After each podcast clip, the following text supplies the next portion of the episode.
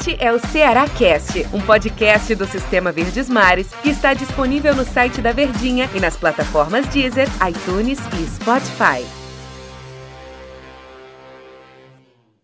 Olá, amigo ligado no Ceará Cast. Bom dia, boa tarde, boa noite. Boa madrugada para você que está nos acompanhando, seja o horário que for aqui do nosso Ceará Cast. Eu, Denis Medeiros, aqui estou ao lado de Daniel Rocha, o comentarista que canta o jogo, como é o slogan dele, pra gente falar do Vozão, que vai encarar a Chapecoense fora de casa no Campeonato Brasileiro, jogo que é válido pela terceira rodada do Campeonato Nacional, no domingo, 8 e meia da noite, um horário nos embalos de domingo à noite para terminar o domingão. Daniel, tudo bem? Grande abraço para você. Bom dia, boa tarde, boa noite, boa madrugada, como sempre, hein? Bom, qualquer horário, para todo mundo que tá ligadinho com a gente. Denis, realmente você pode estar tá ouvindo de manhã cedo, quem tem costume da academia, no trânsito, no trabalho, nas viagens, é, no banho, trabalhando, e tudo quanto é jeito. Muito obrigado pela sua companhia. Não fosse você aí, não faria sentido a gente aqui desse lado. Pois é, podcast que não é lá dos mais animados, né? Porque o Ceará vem aí de algumas situações complicadas. Porém, nada melhor do que um dia após o outro, um jogo após o outro. E no futebol a gente está mais do que acostumado de ver exatamente as coisas mudarem muito rápido, como mudou com o próprio Ceará nessa temporada. Já esteve muito bem, era como favorito às diversas competições ou objetivos que eram traçados no início do, desse primeiro semestre. As coisas acabaram não acontecendo da forma desejada, mas tem pela frente aí um adversário direto não sei se é aquela coisa de briga pela permanência. A Chapecoense vai ficar mais lá embaixo, acredito eu. O Ceará pode já almejar uma Sul-Americana ali minimamente. Mas não deixa de ser aqueles adversários em que você precisa vencer, mesmo fora de casa, e aproveitar o momento complicado do adversário. Então, é uma oportunidade do time de dar uma volta por cima e dar uma reanimada aí nos ânimos. Eu vou ter que falar aquilo, né? É hora de lamber as feridas. Aí pode como disse o... Quiser, eu não vou lamber feridas é, nunca na vida. Já, como dizia o técnico Lisca, é, mas o Ceará foi eliminado na Copa do Nordeste, perdeu a final. Não gosto de dizer que foi eliminado, ele perdeu a final, né? Pronto, ele perdeu a final, ele não conquistou o título. Perdeu a final no Campeonato Cearense, também não conquistou o título, as duas taças em que o Ceará tinha mais condições de, de, de levantar, né? De gritar é campeão na temporada, até pelo elenco que formou. Ele na Copa do Brasil enfrentou o Fortaleza, o maior rival acabou sendo eliminado e da maneira que foi uma goleada, não foi bacana na última quinta-feira pro lado do time do Ceará. Sul-Americana, criou-se uma grande expectativa em cima do Ceará para a temporada na Sul-Americana e o Ceará não passou de fase. E jogou mal algumas partidas e foi eliminado aquela partida contra aquele jogo contra o Jorge Wilstermann, onde o Vozão não jogou nada a partida inteira. E agora chega nesse, é, nesse confronto contra a Chape e no, na única competição que, que resta ao Ceará, e sempre foi, sempre seria essa a competição mais importante da temporada, que é o Campeonato Brasileiro onde o Ceará tem, na minha visão, que fazer 45 pontos o mais rápido possível, garante a permanência e vai brigar por objetivos maiores na competição. Elenco tem para isso, para brigar por Copa Sul-Americana. E vão ali 8, 9 para a Libertadores, dependendo de quem ganha Libertadores ou não, se aumenta ou não a vaga para o futebol brasileiro, sul-americano e tudo mais. Condições, ano passado bateu na trave para chegar na Pré-Libertadores, por que não sonhar com isso esse ano? Então, começa de fato agora, mais do que nunca, nós já estamos na terceira, vamos para a terceira rodada, o Campeonato Brasileiro virou, de fato, agora o principal foco do time do Ceará, Daniel Rocha. É hora de esquecer tudo que passou e focar na competição mais importante da temporada, que é o Campeonato Brasileiro. É lógico que tudo isso aí é elencado por nós aqui já nesse início de podcast, essas diversas frustrações, decepções, não, não é bacana, não é bom.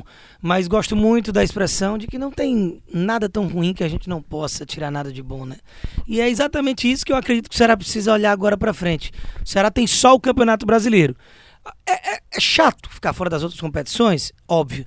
Mas por outro lado, se reclama tanto do calendário. Então você agora só tem uma competição. E é uma baita de uma competição, e é inclusive a competição mais importante que você disputará, ou disputaria, ou vai disputar no ano. Que é o Brasileirão da primeira divisão, a Série A, que o Ceará vai para o quarto ano seguido. Já está, né?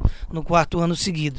Então é, é uma oportunidade que você tem de exatamente tentar virar a tal da chave é focar aqui, vamos deixar para lá o que passou, aproveitar que o adversário é acessível, a Chapecoense, mesmo jogando dentro de casa, não vive um bom momento, é a lanterna da competição, tá vem de uma eliminação terrível na Copa do Brasil, né? Se o Ceará tem um lado ruim de cair para um rival, é, caiu para o ABC de Natal, né? Com todo respeito à agremiação do, do ABC, mas a gente está falando de um time da primeira divisão que cai depois de ter aberto uma vantagem por 3 a 1, 3 a 1 na ida, né?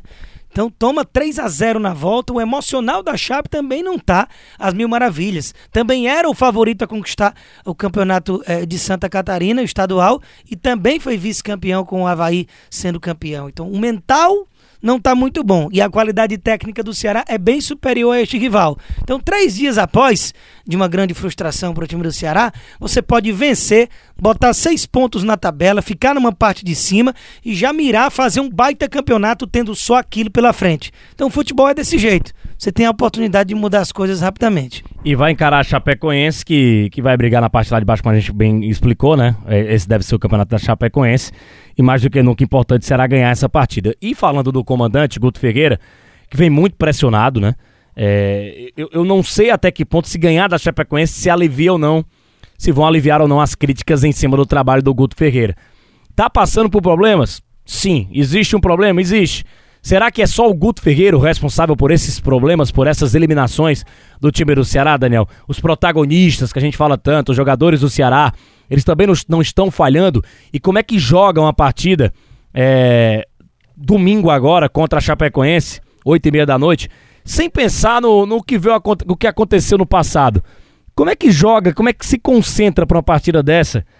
E ganhando ou não, queria saber a tua opinião se, se Guto Ferreira deve permanecer no, no comando técnico do time do Ceará.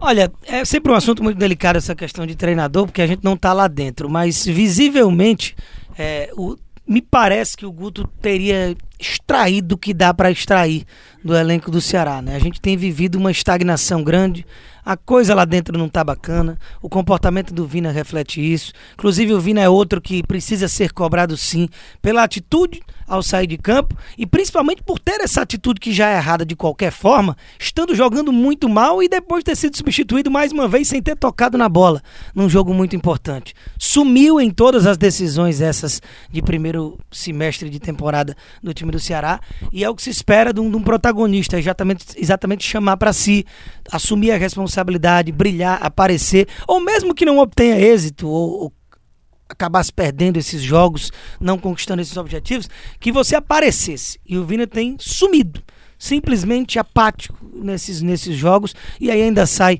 fazendo uma marmota daquela ali, falando do Guto e tudo mais. O clima não tá bom. E às vezes quando chega desse jeito, a melhor alternativa é mudar. Só que mudar para quem?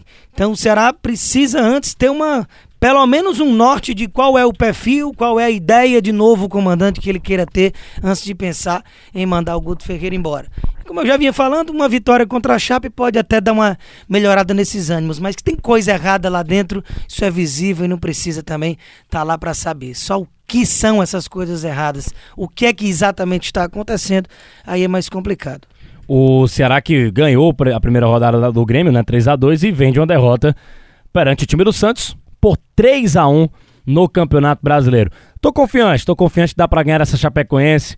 Dá pra, pra, pra conter ali. O, com bengala e tudo. Com bengala e tudo, vai dar pra ganhar esse jogo. J. Romulo na narração aqui Mas na como Verdinha. é transmissão dupla, narra menos, né? Narra então menos, pode ser né? que dê certo. Pode ser que dê certo. Vai ter a presença lá do, do, do fenômeno, né? Que vai, vai alegrar, é, vai trazer energias positivas. Mas o Ceará vai, imagino que, que vença a Chapecoense. Eu imagino, eu tô confiante nessa vitória.